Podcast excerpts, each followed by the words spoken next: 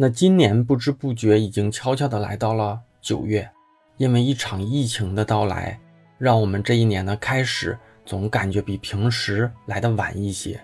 可真实世界从来不会凭借着感觉跟我们相处。过往这几个月里，我们总避免不了提到这场黑天鹅事件，它带给我们在方方面面，不管你想不想要，但总需要面对的事情。那这一些日子里啊，我听到了很多身边的好友或者是听众、粉丝跟我谈，因为疫情所遭受到的冲击，很多人失业了，也有很多人因为这次疫情反脆弱，变得更加的强大了，也有一些小同学还未正式的进入职场，也在这场事件的结尾，要开始进入自己的职业生涯了。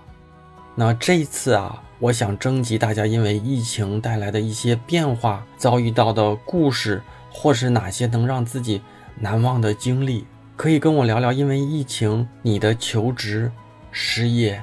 改行，或是重新调整后的一些深刻感动的故事。如果你正经历这样一个时期，也愿意分享给我和我们广大的听众，可以在我的公众号。或是用你能找得到的任何方式跟我联系。那这一次呢，我们不打字，